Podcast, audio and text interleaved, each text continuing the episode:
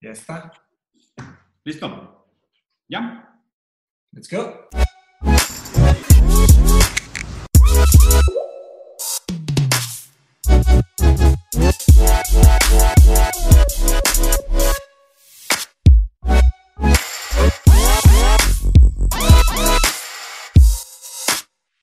¿Cómo están? Bienvenidos a otro episodio de Rosarín Bros con sus patrons. Eh, primero que nada, un agradecimiento a nuestros patrons que nos apoyan a que este programa continúe existiendo y que podamos poco a poco mejorar nuestra infraestructura.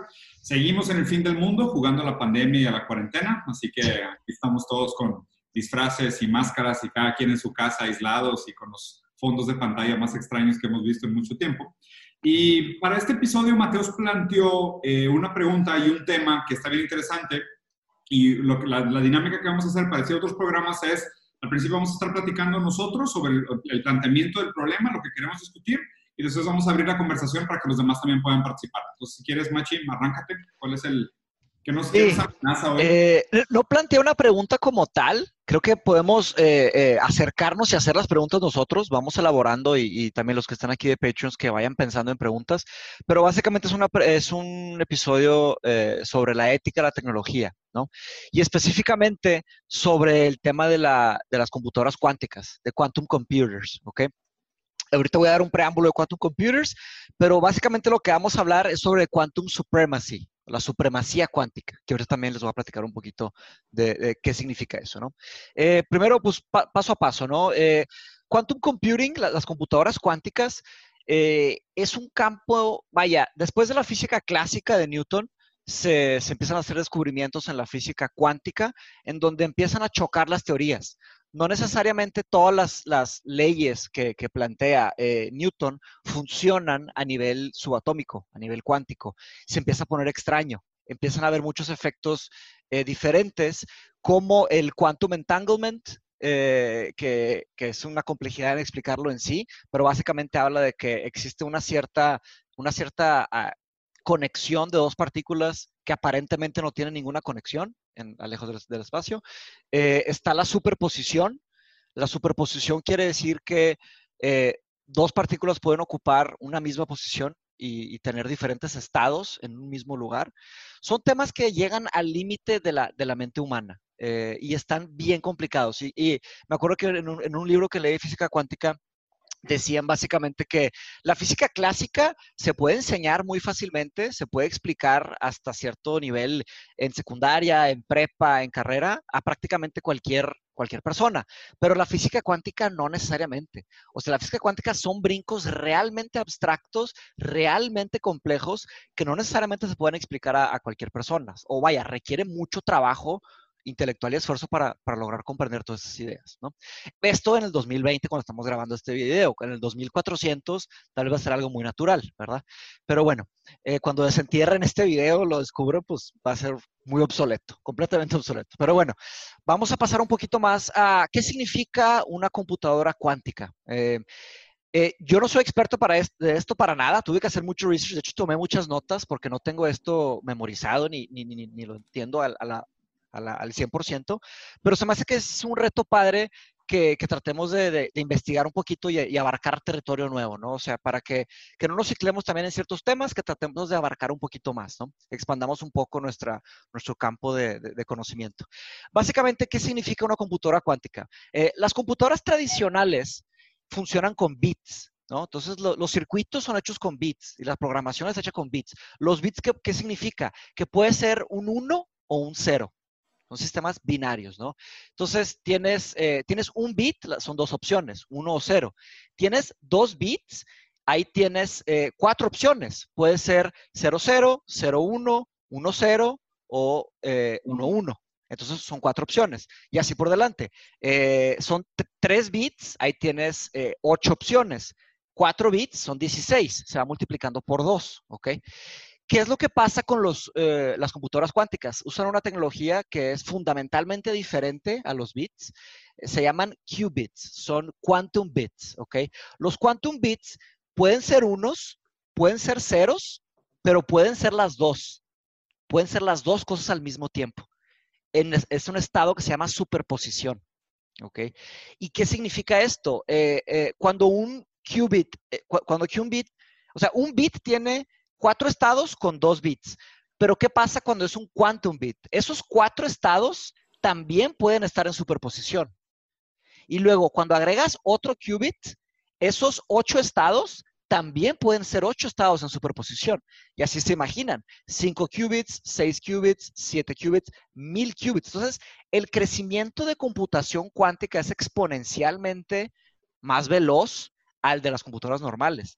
Entonces, hasta el, propio término quantum computers es engañoso porque no funcionan como computadoras, son fundamentalmente diferentes. Todos los celulares, todos los iPads, todos los, lo que se imaginen de tecnología con que tiene circuitos, son fundamentalmente hechos de la misma manera, son con bits, son, claro, son procesadores cada vez más avanzados, hay supercomputadoras, hay muchas computadoras en serie, pero vaya, eh, todo esto está, se rige por la premisa inicial, que es un 1 o un 0, ¿verdad? Entonces, eh, el tema es que la teoría de, las computadoras cuánticas viene desde los noventas, ¿no? Y, el, planteamiento de la supremacía cuántica es el siguiente. La supremacía cuántica se comprueba cuando, no por teoría, sino que por experimento, hacemos una computadora que haga las computaciones cuánticas y superen a las computadoras clásicas. Básicamente el experimento tiene tres pasos.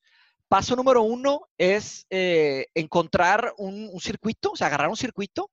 Paso número dos, trabajar en este circuito con una computadora cuántica y, tomar el tiempo que le tomó. Paso número tres, simular este cálculo en una computadora clásica. Y si, si el tiempo que tomamos en el paso dos es, más rápido que el tiempo 3, eso es, es super, supremacía cuántica. Quise hacer este programa ahorita porque hace unos meses, ya, me estaba fijando bien, son como unos, hace como unos seis meses, Google eh, dice, anuncia que ya logró supremacía cuántica.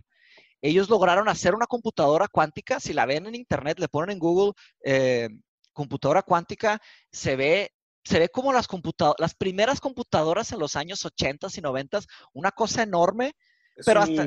Es como un ¿cómo se dice? Como un almacén entero, ¿no? Lleno de procesadores. Sí, exacto. Y, las complejidades no son solo el entendimiento eh, teórico o experimental, sino que eh, tiene que estar en una cosa de, hierro eh, fundido, casi creo que criogénico, o sea, tiene que ser en temperaturas muy, muy cercanas al cero, ¿no? O sea, no al cero absoluto, sino que al cero Celsius o, negativo. Y, vaya, tiene muchas complejidades. Es básicamente el ingeniero de Google, al rato les paso un video que, es de Google platicando sobre esto. El, procesador se llama Sycamore, con Y, Sycamore Processor, y básicamente lo que hace este procesador es procesa eh, circuitos de 2 a la 53 en paralelo. O sea, trabaja en procesos 2 a la 53 en paralelo. ¿Qué significa esto? Son 100 millones de billones a 100 million billion procesamientos en paralelo, todos trabajando al mismo tiempo, porque hay una diferencia entre, entre en circuito o en, paralelo, ¿no? O sea, vaya, perdón, en serie o en paralelo. En serie quiere decir, se procesa A, luego se procesa B, luego se procesa C. En paralelo quiere decir que todos al mismo tiempo. Entonces, es un nivel de, de capacidad increíble. Y básicamente al final del video, dice el ingeniero de Google, bueno, eh, hicimos este, este experimento y lo que sucedió cuando, cuando tratamos de simularlo en una, en una supercomputadora clásica con las leyes fundamentales de los bits, eh, el cálculo que se hizo en la supercomputadora, claro que el cálculo fue una ecuación matemática súper abstracta, simplemente era un ejercicio, no era una aplicación real. Y eh, la computadora que, que, lo hizo cuántico fue en tres minutos y una computadora tradicional diría, eh, se tardaría 10.000 años en hacerla. La mejor supercomputadora que tenemos. Ahí nos damos cuenta del gap, del abismal, el brinco abismal que significa esta, esta tecnología, ¿verdad? Eh, claro que IBM, me puse a investigar un poquito más, IBM después lanzó una, un artículo diciendo que una de sus supercomputadoras hubiera logrado sacar el cálculo en dos, tres días dos, tres días, ¿no? Pero bueno, ahí tenemos un brinco de tres minutos a tres días o diez mil años. Para, llegar a la verdad tenemos que investigar mucho más, ¿no? Tendríamos que clavarnos mucho. Pero bueno, el campo de la, de la, de la física cuántica se me hace muy fascinante porque es, es uno de los pocos campos del mundo que los, los theorists, o sea, los que hacen teorías, básicamente están más atrasados que los experimentalists. Los que hacen experimentos eh, están logrando llegar en más, un entendimiento más avanzado que los de las teorías, porque la, la teoría de física cuántica es muy misteriosa, tanto que mucha gente se cuelga de eso y, hacen brincos completamente estúpidos o ignorantes que dicen, oye, con física cuántica puedes hacer lo que sea realidad. Están las películas, estas pseudociencias de, del secreto y, sabes, esas cosas de que... Y son brincos, brincos que en realidad no son, no son, o sea, no puedes brincar de una cosa, de una teoría subatómica, de un experimento que haces un láser, por ejemplo, a tú puedes materializar la realidad con tu mente. O sea, es un brinco completamente ingenuo, ¿no? Pero vaya, a lo que quiero traer aquí, que, que, estaría padre platicar, sería la ética detrás de todo esto. O sea, ¿qué, qué es lo que, ¿cuáles son las implicaciones de, de, un mundo en donde existen estas computadoras, verdad? Porque rápidamente al, al pasar a la aplicación, pues decimos, oye, que, o sea, ¿cómo podemos emitir un juicio de valor de lo que está correcto y lo que está incorrecto? Al, al final de, del video de Google, que les voy a pasar, la ingeniera de Google dice, eh, y ahí es donde se me hace súper ingenuo, hasta de parte de Google, ¿no? Dice la, ingeniera, bueno, ya logramos, este, logramos esta tecnología y no sabemos para qué se va a usar. Básicamente dice de que no tenemos ninguna aplicación real todavía. Dice, pero vamos a darle esta herramienta a, los scientists, a los científicos, y ellos van a, a, decirnos más o menos para qué se va a usar. Y luego su última frase es básicamente, dijo, eh, y nosotros los seres humanos somos muy buenos para, para hacer esto. Y ahí es donde me quedé pensando, ¿realmente somos buenos este, para, para aplicar tecnología, sabes? Y ahí es donde quiero abrir el debate, ya digo, no solo debate, quiero abrir la opinión. O sea, si alguien quiere opinar un comentario, eh, adelante, ¿no?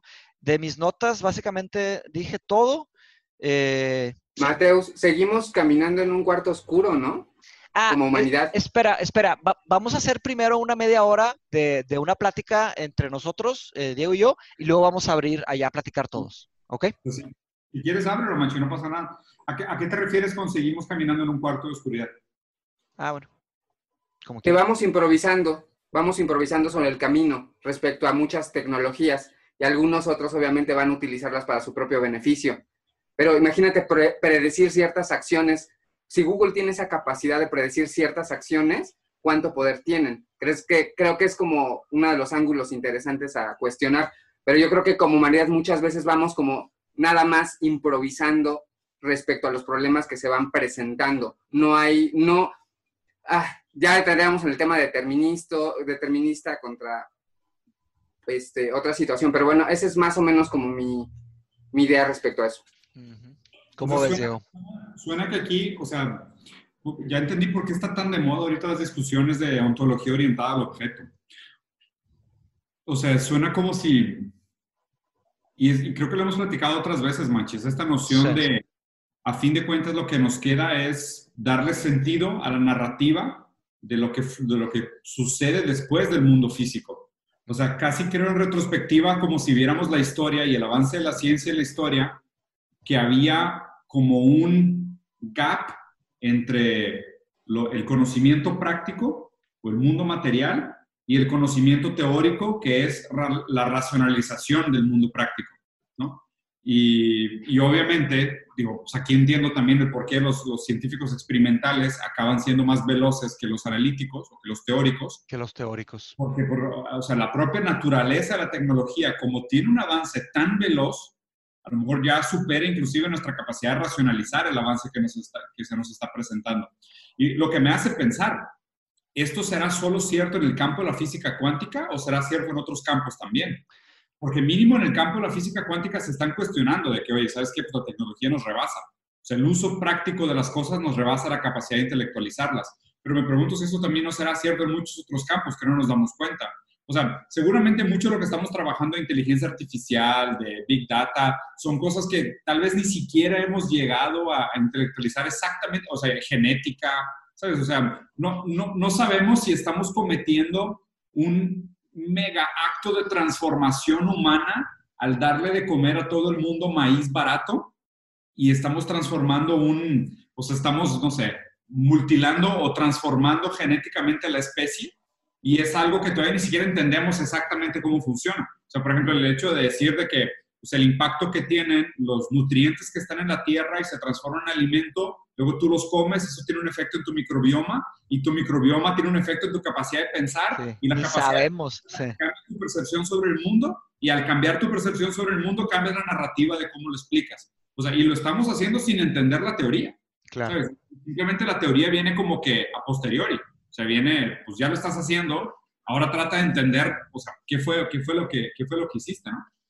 Totalmente, totalmente. Me parece que esta, esta metáfora que usaste, la de que estamos caminando en un cuarto oscuro, me parece que siempre ha sido, o sea, no, no, no si, si, si va de la mano con el espíritu pionero de decir, pues el avance en la ciencia y en el conocimiento, pues siempre ha, sido esta noción de desafiar lo desconocido, de, adentrarte a los, a, las, a los mares que, que, no han sido explorados.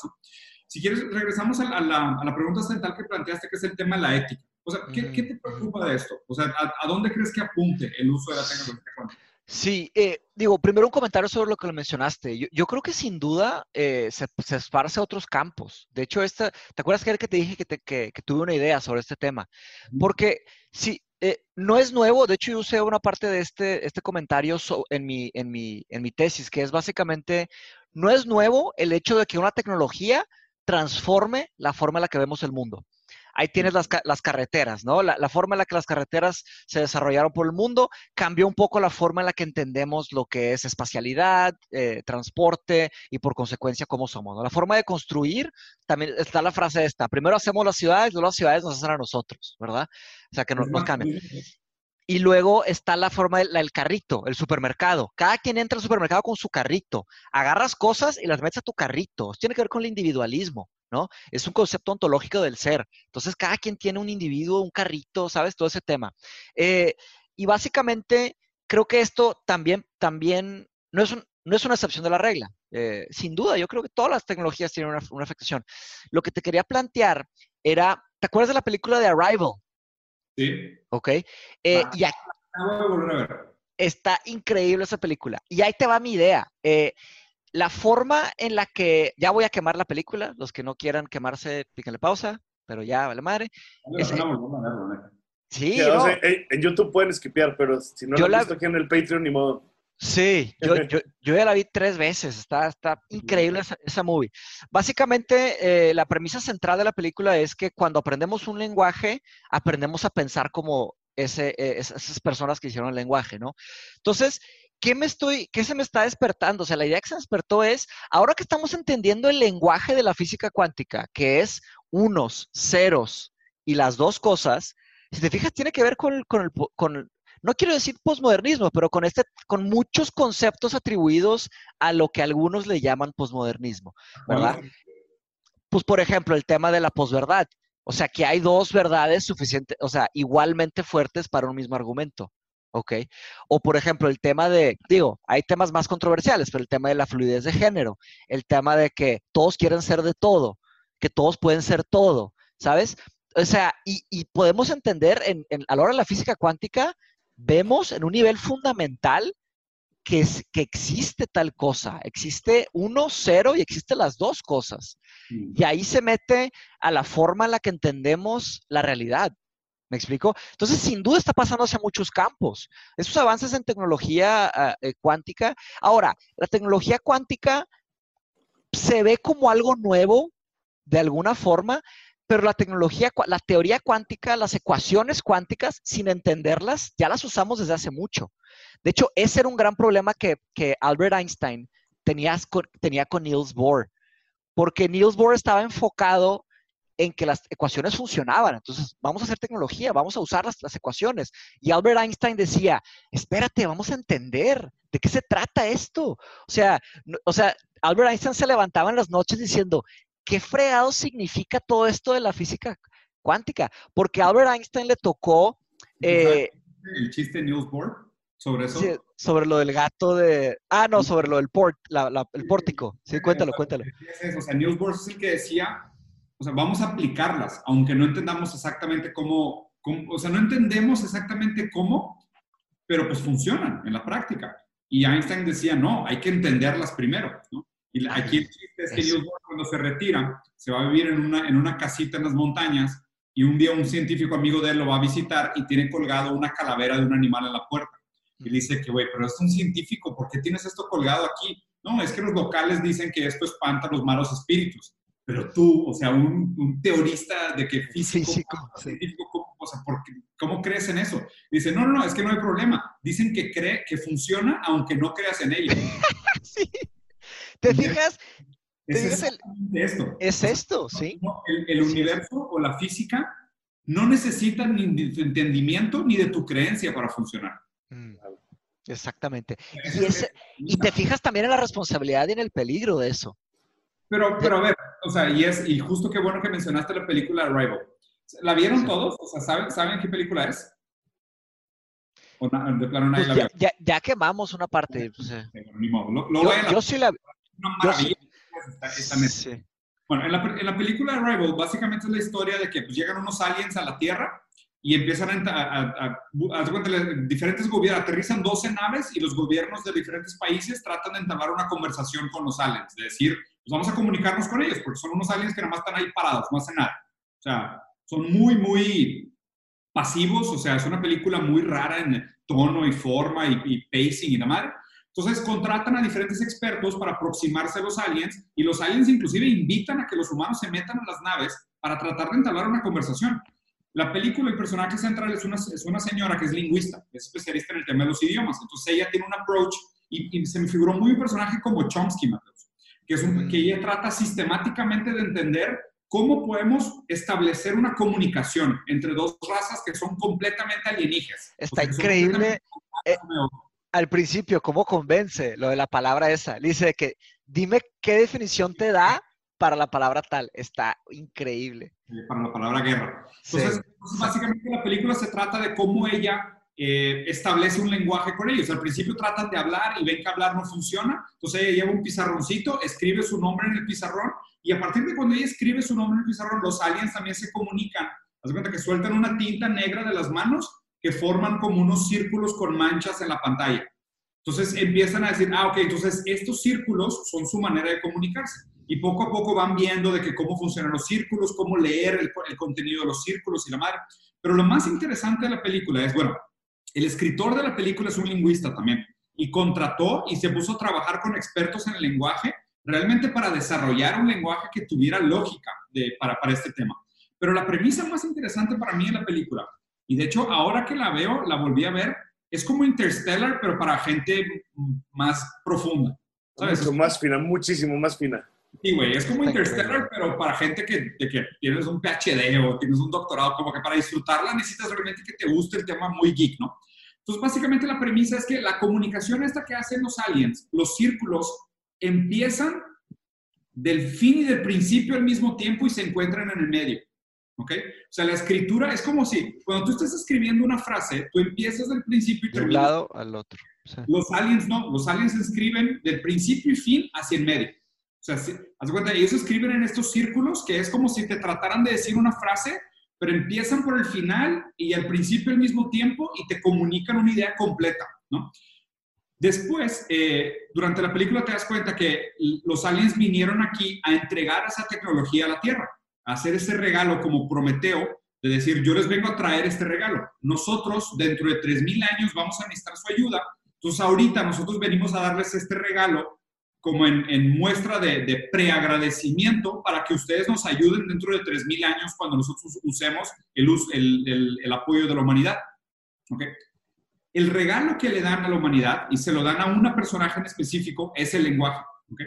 Lo interesante es que a partir de cuando ella entra en el lenguaje de ellos, o sea, en el momento que ella está inserida en el lenguaje de ellos, y de nuevo, es justo como dijo Mateus, es una premisa rara en decir, cuando tú aprendes otro idioma, algo se modifica físicamente en tu cerebro. O sea, la manera como tú entiendes el mundo cambia. O sea, por ejemplo, tú nunca hubieras sido capaz de percibir la existencia de los electrones a través de la fenomenología. O sea, alguien te, tuvo que explicar lo que es, por ejemplo, el aire, porque pues, el aire no se puede fácilmente percibir, pero a partir del momento que alguien te explica lo que es el aire, tú le das un lugar semiótico y aunque sea imaginario al aire. Entonces en esta película le dan a esta chava, al personaje principal, el regalo del lenguaje. Pero el lenguaje de ellos empieza en el futuro y empieza en el pasado y termina en el presente. Entonces ellos piensan de una manera no lineal temporal. O sea, para ellos el lenguaje es algo que ve el tiempo como otra dimensión que es controlable. Entonces, te das cuenta que ella, toda la película, en los brincos que tenía de, flashbacks y pensando en el pasado y diferentes cosas de sus momentos, realmente eran como otra conciencia temporal vinculada a este lenguaje que le dieron. Lo más interesante para mí de esta película es que ella tiene una hija que tiene una enfermedad muy rara y se muere a los 12 años. Pero al final de la película te das cuenta que eso pasa, lo de que su hija se muere, es después de la película, no es antes. Nada más que ella lo está viviendo como si fuera antes, porque para ella, en este nuevo lenguaje, el antes, el ahora y el después ya no se ven como secuenciales, sino que pueden alternarse y pueden cambiar de lugar. Lo raro es que ella, cuando ya tiene este regalo de poder ver el futuro a través del lenguaje, de todas formas tiene a su hija, aún sabiendo que va a tener una enfermedad rara y que se va a morir. De todas formas la tiene. Aquí hay dos interpretaciones. La interpretación moralista, que es desde nuestra realidad, que es, ah, qué linda, qué noble ella, que de todas formas decidió tener a una hija que sabe que se va a morir porque sabe que igual la va a disfrutar y aparte con su nuevo entendimiento del tiempo, ella sabe que realmente pues ya no hay un problema porque su hija realmente no está muerta en un sentimiento finito de la realidad, sino que ahora como existe una justa posición del antes, el ahora y el después, y puedo saltar arbitrariamente entre los tiempos, pues puedo viajar hacia adelante y hacia atrás y realmente no importa que mi hija se haya muerto, porque a través del lenguaje yo la puedo visitar.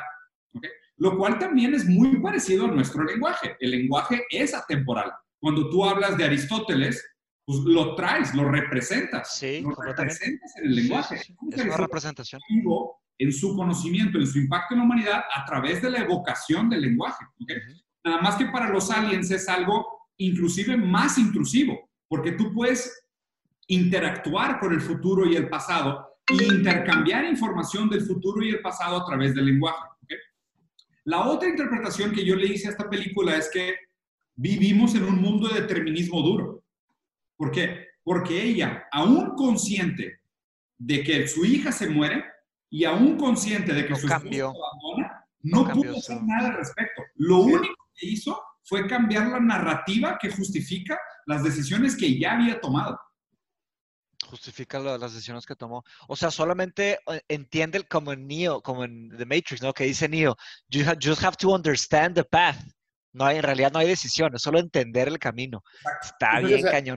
Iba, a pasar lo que, fuera, lo que fuera a pasar como quiera. Yo, estoy casi, casi con esa interpretación. La moralista está bonita y todo, pero a mí se me hace mucho más que, ¿sabes qué? Iba a pasar y ya sabías y nada más vete haciendo la idea, porque esto es lo que va a pasar. Que mira, qué raro que lo mencionemos así, porque planteatelo de esta manera. vamos a suponer que el entendimiento del mundo cuántico, cuando alcancemos ese entendimiento, va a ser de que, oye, ¿sabes qué? Toda esta premisa dialéctica, o sea, del antagonismo de las fuerzas, de decir el, una cosa que se contrapone a otra, y después la, contraposición de la contraposición contiene un poco de las contraposiciones anteriores. Mm. Todo esto nada más era que la narrativa que tú te inventabas, porque tú pensabas que existía tal cosa como ese antagonismo. Pero realmente, y, a lo mejor aquí Hegel tenía toda la razón, que es el, el todo, o sea, la comprensión de los conceptos como un todo, incluye todos sus estados, ¿sabes? O sea, el qubit es realmente la manera en cómo deberíamos de computar el universo. ¿Sabes? ¿Por qué? bien, cañón porque, todo ese Porque la bellota es un árbol. La semilla es un árbol. O sea, la estás viendo en un diferente momento y le estás atribuyendo. O sea, te cuenta que tú tienes que delimitar los bordes de algo para contextualizarlo y delimitarlo y que quepa en una unidad del lenguaje. Pero eso, pero eso no, no la limita en su esencia. O sea, llámale como quieras, la semilla tiene el potencial de volverse un árbol. Sí. O sea, no, no, no, se, no se contiene por tu narrativa. ¿Sabes? O sea, la narrativa es la manera como a ti convenientemente tú le das forma y explicas el, el, el great scheme of things. pero no las condiciones, les vale verga la narrativa. sí, nada más es, más es lo que es. Creo que la práctica de la física cuántica también le vale un pepino nuestra capacidad teórica. Pepino total la capacidad teórica. Claro, ahora hay...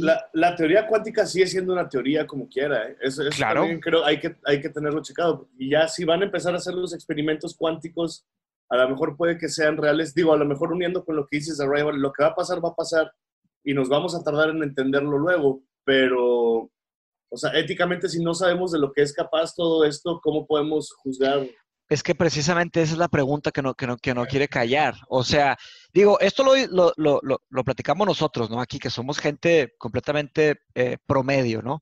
Eh, imagínense unos eh, 3, 4, 5, 10 personas con doctorados que dedicaron toda su vida en, física cuántica.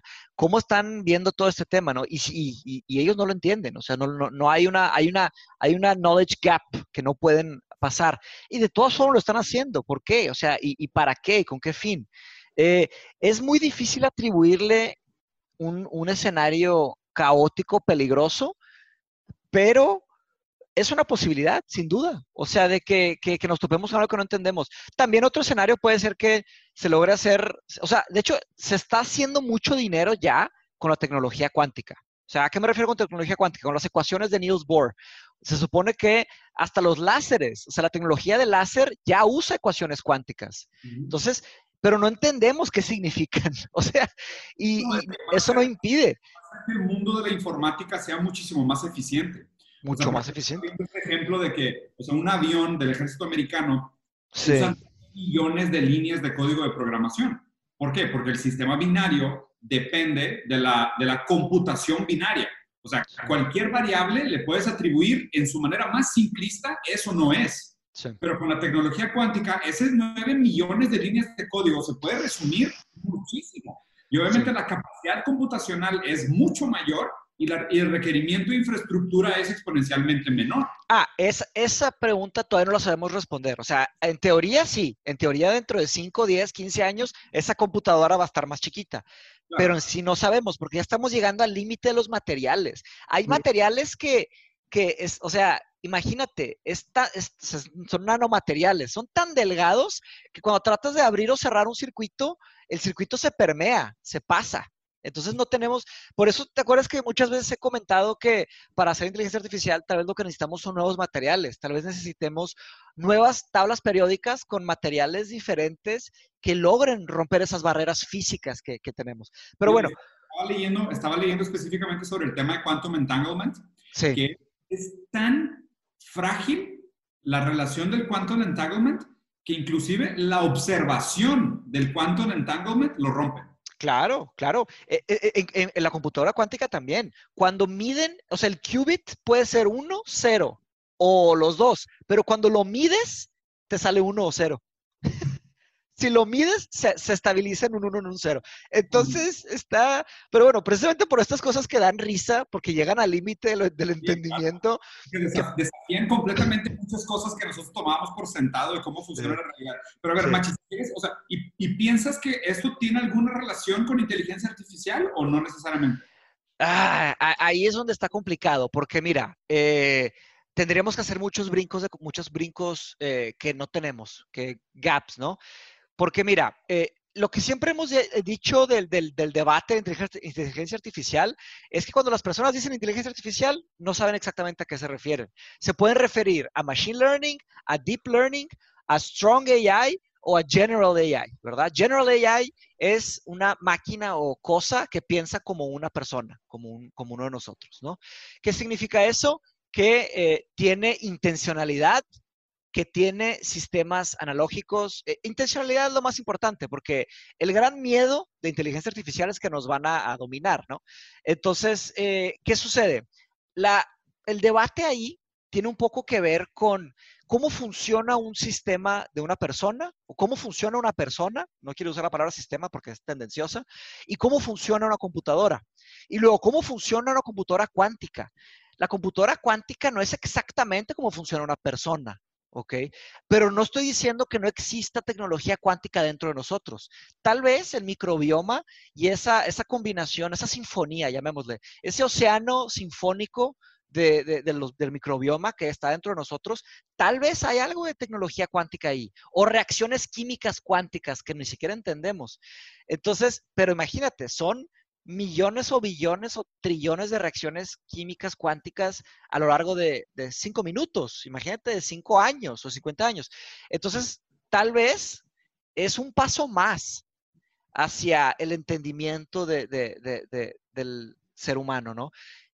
No sé si al entender los conceptos cuánticos y al manejar suficientemente bien la tecnología de los procesadores cuánticos, se logre hacer a una persona necesitamos mucho más jale. Tal vez necesitamos siete, ocho o nueve brincos más para lograr eh, simular o emular o forjar o construir o diseñar un estómago que esté conectado a una mente, que esté conectado a un subconsciente, que esté conectado a los sueños, a los ojos. Vale la pena abrirlo a, a, debate. También vayan poniendo ahí en el chat quién quiere comentar algo para sí. que vaya quitando el, mute. Ya hay unas cuantas preguntas, sí. Pues, imagínate, en el momento que podamos en explicar lo que está sucediendo en la práctica, en, el tema de la, de la, física cuántica, y es que lleguemos a la conclusión de que en lugar de como habíamos pensado, que algo es o no es, mm. que tengamos que cambiar nuestra noción del mundo y tengamos que entender que algo es, no es, o es y no es al mismo tiempo.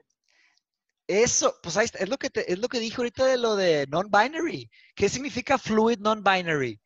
¿Qué significa, sabes? Más allá del tema de los géneros, porque, o sea, que si quisieras verlo desde Eso es un campo. Eso es un campo. Tiene un componente social, tiene un componente histórico, tiene un componente psicológico, que, que aún así, ¿eh? que a lo mejor, inclusive yo creo que como escalera, podríamos entender más fácilmente por qué, por qué esta gente tiene esta inconformidad con el pensamiento binario, lo cual, perfecto. Pero creo que es más como que, que, que, que se tiene que ir dando pero más bien imagínate lo, lo, difícil que es ese cambio de paradigma, porque a fin de cuentas, claro. el, lenguaje sigue siendo una estructuración de convey message. Entonces, o sea, funciona porque te digo, oye, es de día, pero si de repente todo el pensamiento de la conciencia ahora es cuántico, cuando dices día, puede ser día, puede ser no noche o puede ser día, no noche, noche. Sí, y aquí va, aquí va el último, aquí va... Comunicarlo. Y aquí va mi último brinco, que también está más tripeado y más loco todavía, que ahí podemos entender el tiempo y tal vez van a poder construir máquinas del tiempo. Justamente yo en, en mi, en mi research... Hashtag ah, dark, hashtag dark. Ahora, el mío, el, mi, mi, salto también va a estar casi cuántico, o sea, como de, cero, de, de 0 a 100. Pero en lo que yo estaba investigando llegué eh, y, y, y, pero cuando editemos este video, pon un counter cada vez que digamos cuántico, que diga y cambie que tres. Cuántico, cuántico, cuántico. Dale, dale, Mauro. Bueno, mira, lo que yo llegué eh, fue a un físico que se llama Joseph Wolfram, que está estudiando ahorita la teoría cuántica y que él le dice la teoría del todo. Claro, de Wolfram Alpha, que hizo la página Wolfram Alpha. E-, exactamente. Está increíble ese, ese, ese trabajo. ese güey ese güey está tripiadísimo y él está seguro que en cuanto las computadoras que tengan la supremacía cuántica estén funcionando y funcionen bien, él ya tiene, según él, las ecuaciones para, para simular un universo. Pero, pero que lo cual, o sea, digo, después de años y años de, de experimentar, podría simular un universo, pero si logra hacer eso, la teoría de él también es que aumenta muchísimo la posibilidad de que todo este universo sea una simulación, lo cual ya se me hace... Ahí eh, es, de esos saltos así... sí, son saltos. te, voy a decir por qué, por dónde iría mi contraargumento. Si tuviera que construir un contraargumento para salvar mi vida, lo empezaría a construir de esta manera. Sería básicamente cómo este, este señor Wolfram tiene autoridad para hacer ecuaciones que entienden la complejidad de los trillones de, partículas que están alrededor de un cuerpo humano, incluyendo partículas que no son humanas. O sea, ¿cómo puedes simular a ese nivel de detalle, sabes? Tal vez tiene una buena respuesta para mi contraargumento, pero bueno, o sea, porque... Supuestamente, o sea, la desvalidación del, del, simulacrum theory es la capacidad computacional, ¿no? la desvalidación del, de, de, la quantum theory, no, quantum theory, de la simulation hypothesis, eh, es básicamente, fue hecha por unos físicos teóricos australianos que dijeron que para poder simular tal cosa, hasta con, hasta con procesadores cuánticos, necesitaríamos una computadora del tamaño del universo.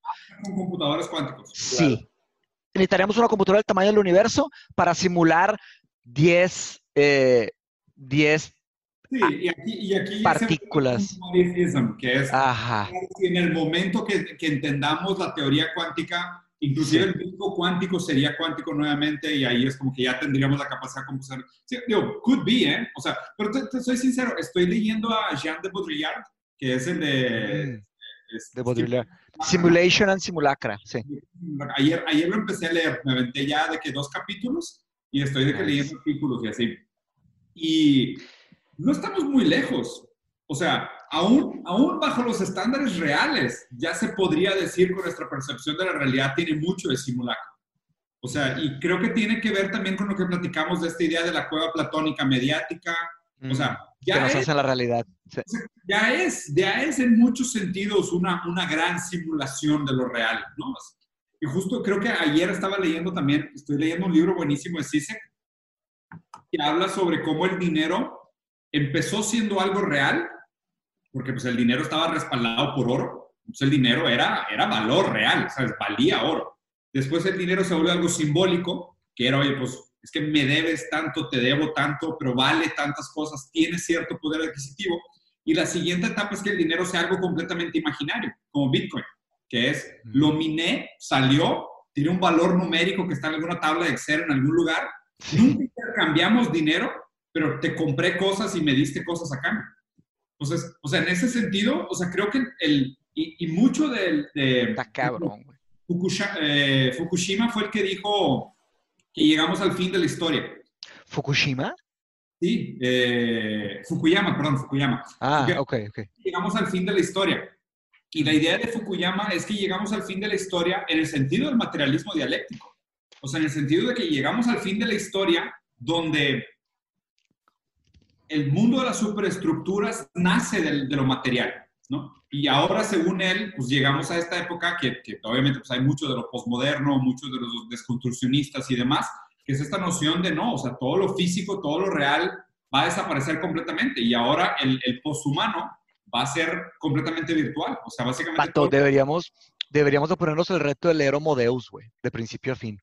Porque eh, es de, de, Yuval Harari, sí. Digo, más adelante, digo, no sin prisa, ¿verdad? Pero la, la, la, la, mente brillante de Harari que logró hacer, producir el libro de Sapiens, que está demasiado bien escrito y demasiado bien explicado, estaría interesante ver qué piensa él de lo que sigue, ¿sabes? Tantos libros en fila también, güey, que no sé qué Son demasiados compromisos. Oye, em, se me hace que el dinero se está transformando en tu niche. Como el niche para mí, y tú hablas mucho de dinero. Sí, claro. Entonces, entonces tal vez se puede hacer, o sea, vaya, lo, estoy diciendo con el fin de, mantener nuestra, siempre buscando cosas nuevas, ¿no? Pero bueno, X. Em, alguien, no, hay ninguna pregunta, de hecho, güey. Échenle, échenle. Cero comentarios, ¿a poco tan intimidante está el tema de la física? A mí se me dio un poco de miedo, ¿eh? está, está difícil. Sí, sí, sí, está súper y también como disclaimer, eh, de todo lo que dije, estoy casi seguro que malinterpreté mil cosas porque luego a lo mejor en YouTube va a llegar un güey, están diciendo puras pendejadas. Digo, más bien, ah, seguramente va a pasar. Eso va lo a pasar. que Wolfram en realidad dice es esto y esto y esto. Ok, igual lo malinterpreté. Eran las 11 de la noche y estaba haciendo mi investigación apenas. Por eso somos un podcast, ¿no? No somos una universidad de la chingada. Chécate esto. Ayer vi un video de, ¿cómo se llama este? El güey que es un profesor de una escuela de filosofía aquí en Puebla o Veracruz, el Danny McNabb no sé quién sea. No saco. Filosófica. No sé, ni idea. Está, con madre sus videos, La neta voy a aprovechar para la publicidad. Están bien chingones sus videos. Es un vato que, si no me equivoco, es europeo, pero es profesor de filosofía aquí en México, Darin McNabb, y tiene un canal que se llama La Fonda Filosófica. Están con madre sus videos. O sea, literal, el vato ah. más para y explica filosofía, pero explica súper chingón. Y justo ayer sacó un video sobre el sesgo de los filósofos. Y esta premisa que era ¿realmente un filósofo tiene un entendimiento mejor o está más cerca de la verdad? ¿O simplemente es una persona que argumenta mejor y racionaliza mejor sus propios sesgos? Es una pregunta. Depende, cada caso es un caso, diría yo.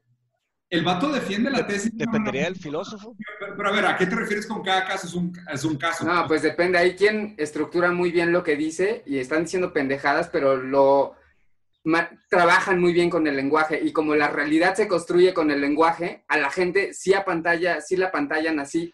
en algunas. De, estás hablando del arte, estoy, el arte del Estoy hablando de una pinche, exacto, y de una ambigüedad absoluta. Pero, pero sí, pero entonces estás de acuerdo con la premisa. O sea, realmente un filósofo nada más es que un charlatán más articulado. Es que al decir filósofo, ¿a qué te refieres? Sí, Porque hay, eh, o hay Nietzsche. Hay gente que es retorista, retoricist. Este vato usa Kant como ejemplo del filósofo. Dice, ¿Kant realmente es una persona que se acercó más a la verdad o simplemente articuló de una manera más racional su sesgo? Te preguntaría, ¿entiendes el trabajo de Kant? No entiendo el trabajo de Kant. Soy un ignorante. Lean, ahí está. sí, le, preguntaría acá, es que es el tema, o sea, para, para, emitir un juicio de valor de ese nivel, uno tiene que meterse a entender todos estos. No, yo sabía que te ibas a poner proteccionista con este tema. No, no tiene nada que ver, Matos. O sea, no es una crítica a su trabajo y no es que lo conozca o no lo conozca. o sea, la pregunta es, ¿la razón viene después de los sesgos o antes? No, no es que me ponga proteccionista, es que simplemente falta detalle. Ese comentario está muy, está muy fácil decirlo. Pero la pregunta está interesante porque, pues, o sea, sigue hablando, o sea, sigue siendo muy conectada en el sentido de, ¿hay algo que nosotros podamos cambiar de determinismo o nada más tenemos... Claro, pero, pero también, también Nietzsche, en el momento que Nietzsche, o sea, presentó sus ideas, él criticó a todos los filósofos profundamente, los hizo trizas. Y, eso es, esa es la, belleza del espíritu filosófico. Cada año se los hacen trizas y luego siguen pensando en salen cosas nuevas. Entonces es necesario. Ese tipo de comentario es muy bueno, es saludable. O sea, hasta, ¿te acuerdas que Stephen Hawking dijo de que philosophy is dead? Cuero, güey. O sea, buena, o sea, sabes, buen intento, güey. El espíritu del pensamiento humano ahí te encargo quién lo va a lograr matar. El que acabe con el mundo va a acabar con los filósofos. Y a fin de cuentas, forma. ¿Ustedes tienen determinista o hay una forma de que no sea determinista? No, lo, más, ¿Ustedes creen que el mundo es determinista? Yo creo que sí. Entonces tienes que ver Debs. Parece un pinche comercial barato, pero justamente hablando de la teoría cuántica y tienen esta, este, este hilo conductor que tiene que, ver con el determinismo. No digo más, ¿para qué? Sí. No, está bien. Diego, Diego, ¿por qué crees que es determinista el mundo? Porque me parece, me parece que el... Me parece que todo lo que tenemos como conciencia viene a posteriori, a cuando las decisiones ya realmente se han tomado. O sea, no, no creo que nosotros tengamos con la conciencia y con el libre albedrío realmente una injerencia real sobre el curso de las cosas. O sea, creo que lo que tenemos en la conciencia es una manera de significar lo que sucede, pero no necesariamente alterarlo. Pero ¿de qué te basas? O sea, ¿por qué? O sea, es como... Es un sentimiento. o sea, todo lo que he leído sobre psicoanálisis, sobre la teoría del inconsciente, es, o sea, es esta idea de que, pues mira, prácticamente las decisiones ya estaban tomadas en tu inconsciente, que tiene que ver con la formación de tu estructura psíquica, de tu relación con los otros y con el ambiente. Las grandes decisiones que se toman se toman en el preconsciente inclusive. La conciencia es más como la articulación que tú le das a cosas que ya, ya habías decidido. Es complicado. Hablar de... Obviamente, es una pendejada, a lo mejor. y Mateus, ¿cuál es tu opinión respecto a... No la misma pregunta. No sé. No sé. Yo, me, topé, yo me, topé, yo me topé con el fisicalismo en la maestría y una de las personas más brillantes que he conocido, este doctor David Papineau, me presentó grandes argumentos a favor del fisicalismo y, y, algunos me convencieron en ciertos aspectos, pero no se me hizo información, no se me hicieron argumentos como showstoppers, o sea, argumentos que tipo de que ya, o sea, como, ¿sabes? Como lo hicieron otros, otros filósofos. Y, y es que es bien difícil, porque comprobar, comprobarlo es bien difícil, eh, ¿sabes? Eh, cualquiera de los dos, cualquiera de los dos. Por eso digo, no sé. O sea, si, quédate, quédate viendo uno, un objeto, ¿no? Y piensa, ¿tengo opción realmente de agarrar ese objeto o no lo, ¿sabes? O sea, y chance está mal planteada la pregunta, pero el tema del free will es que, bueno, son dos cosas. Si vivimos en un mundo determinístico, hay soft determinism y hard determinism, ¿no? Entonces, el, el, soft determinism, pues puede ser explicado como que hay una serie de cosas que ya están en proceso, O sea, por ejemplo, eh, no sé, el movimiento de los planetas es una idea que se me viene a la mente, pero el hard determinism es que, hard determinism es que todo, absolutamente todo, ya está. O sea, e, esto que hice, esto que dije, esto que dije, esto que dije, esto que dije, todo eso ya estaba scripted, ¿sabes? Pero también es, tendencioso decir scripted porque parece un programa de compu. no, parece que existe un plan. Yo no, necesariamente estoy de acuerdo con eso. Es lo otro. Vamos a suponerlo así. Si la Tierra estuviera mil kilómetros más cerca del Sol, nada de esto existiría. ¿Qué injerencia tenemos sobre eso? Ah, absolutamente nada. Nada. De hecho, es una frase muy, muy antigua y muy, y la puedes observar esta frase en muchos contextos diferentes, tanto en contextos culturales como literarios, como filosóficos, como científicos, que es que, y hasta en la filosofía estoica, ¿no? De Marcus Aurelius, Epictetus, Séneca, que es que cada persona tiene control sobre ciertas cosas y no tiene control sobre otras cosas. Y eh, preocuparse por las cosas que uno no tiene control sobre es una completa ignorancia. O sea, uno debe preocuparse con lo que sí está bajo su control. Y esto, y no es solo estoico, está en mil lados. Y lo, interesante de esto es el, protagonismo que le damos a esas pequeñas decisiones en el macro contexto de todo. Entonces, o sea, yo, yo podría, o sea, yo lo que más he leído es, a lo que más me acerco es al soft determinism, pero realmente es un soft determinism muy cínico en el sentido de a lo que le llamamos la parte soft del determinismo son cosas que realmente tienen muy poca injerencia sobre la realidad. Muy poca. Sí. Sí, es un tema fascinante, Y eso es metafísica, o sea, es, tiene que ver con, la estructura fundamental de la realidad. Y la neta, falta mucho. Con computadoras cuánticas también no creo que logremos entender esas cosas. ni con computadoras cuánticas. o sea, se me, hace, se me hace inclusive descorazonante que lleguemos a ese momento de, Imagínate que en algún momento se pruebe que el mundo realmente es determinista y va a ser como que... Ah, la verga. Todo eso, todo eso ya iba a pasar. Es de que, fuck, Sí, güey. Pero al mismo tiempo, ¿qué cambiaría? Digamos que nos dicen, llega un, un, un, un mago fantástico de la nada y dice, ¿sabes qué? Ya sabemos que es determinista. ¿Qué, ¿Qué hace? Dices, ok, y te vas a hacer lo que ibas a hacer. O sea, o sea puedes tener grandes planes para tu vida y de repente te dicen, te vas a morir en tres años. Uf. Es que ese, eso no, es una, ahí, ahí crea una paradoja. Ahí es que una paradoja. Exacto, exacto. Es, está bien pesado, está lleno de paradojas. Igual te ibas a morir, igual te ibas a entrar. Ajá, pero ya te dijeron, vato, y la de Dark, ya quiero platicar de Dark, pero no le he sacado el tema porque me falta de que uno o dos episodios, vato. Todavía no sale la, la, última temporada, ¿no? No, me faltan unos episodios de la, de la dos. Ah, sí. Falta la tres, sí. pero está, está repleta de paradojas muy bien ejecutadas. O sea, eso es algo difícil, porque... No, no, no. Está con madre.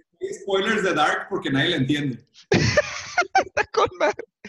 Vato, y tienen, o sea, eh, y no manches, yo la quiero ver otra vez, quiero ver el primer, o sea, quiero ver exactamente repasar cómo pasan todos los... Ah, bueno, no me quiero meter a eso que... Oigan, estuvo, estuvo muy, muy poco interactivo hoy. Los voy a... A regañar. A, bloquear. Yo creo que lo que deberíamos hacer entonces es o sea, que, que, o sea, que, los, que los patrons pongan el tema para la próxima. Sí, jalo. De hecho, ya tenemos una recomendación. Eh, creo que no, no está aquí, denme dos segundos. Pero sí, ya habían hecho una. Y Les envié una liga acerca de Lil Miquela, que es un influencer digital, por así decirlo, y ah, simplificarlo. David no puede porque David estaría castigado en el trabajo. Karina es un tema que reta mucho la cognición, sí, son cosas bien ambiguas. Sí. Eh, un, bueno, nos recomendó Devs y nos va a recomendar a seguir a Miquela. La Diego, un, un, un meta comentario. Diego, espérate, espérate, Diego me está malinterpretando. Observarlo como fenómeno cultural. No, no, no, no, no. Recomendaste una influencer digital. recomiendo que lo vean como método de observación. ¿Qué tan, ignorante, ¿qué tan ignorante eres? Ignorante, ¿qué tan ignorante eres? Ah, la pregunta. Todavía no llego ahí, no llego ahí. Tampoco, igual que tú, Mateos, no llego ahí, de verdad. lo digo con honestidad, ¿eh? No estoy haciéndome el chistoso ni nada. Claro, claro. Eh, ah, iba a hacer un metacomentario sobre nuestro podcast. Ya llevamos que, ahora sí llevamos más que un año, ¿no? Ni idea, no sé. Bueno, eh, bueno, el tiempo es relativo. Llevamos lo que llevemos, whatever. Eh, no sé ni cómo plantearlo porque no hay lenguaje para explicar eso, pero bueno. Bueno, eh, el metacomentario es que se fijaron, te fijaste cómo yo empecé a hablar tanto, tanto, tanto de Nietzsche que empezaron a llegar comentarios y empecé a dejar, dejar, dejar de hablar de Nietzsche. Y ahora tú empezaste, empezaste a hablar, hablar, hablar, hablar de, de política, economía y dinero. Y de cierta manera, pues digo, por lo menos de mi lado, has visto algo de resistencia de que dejemos de... Entonces, ahí hay un cierto... Hay una dialéctica. Hay una cierta dialéctica, güey. ¿Quién sabe en qué dimensión, en qué aspecto? Pero del volumen de palabras, ahí sí, o sea, la palabra Nietzsche ya es de que, ¿cuánto acaba de hablar de Nietzsche? Entonces ya yo me empecé a autorregular. O sea, que... ya tienes esa preocupación. O sea, estás, estás, o sea, ya te causa ansiedad de chingados, ¿cómo lo voy a hacer para no hablar si es en este momento? Claro, güey. Un sesgo de, ah, lo debería decir, pero no lo voy a decir porque ¿qué van a pensar de mí? Yo por eso, la neta, también digo muchas cosas sin, sin miedo a equivocarme, porque es como que, pues, si, si, dejas caer en ese sesgo, ya es como que, ah, no lo voy a decir porque nada más no quieren que no diga o realmente no lo quiero decir yo. ¿Existe realmente el determinismo o soy libre?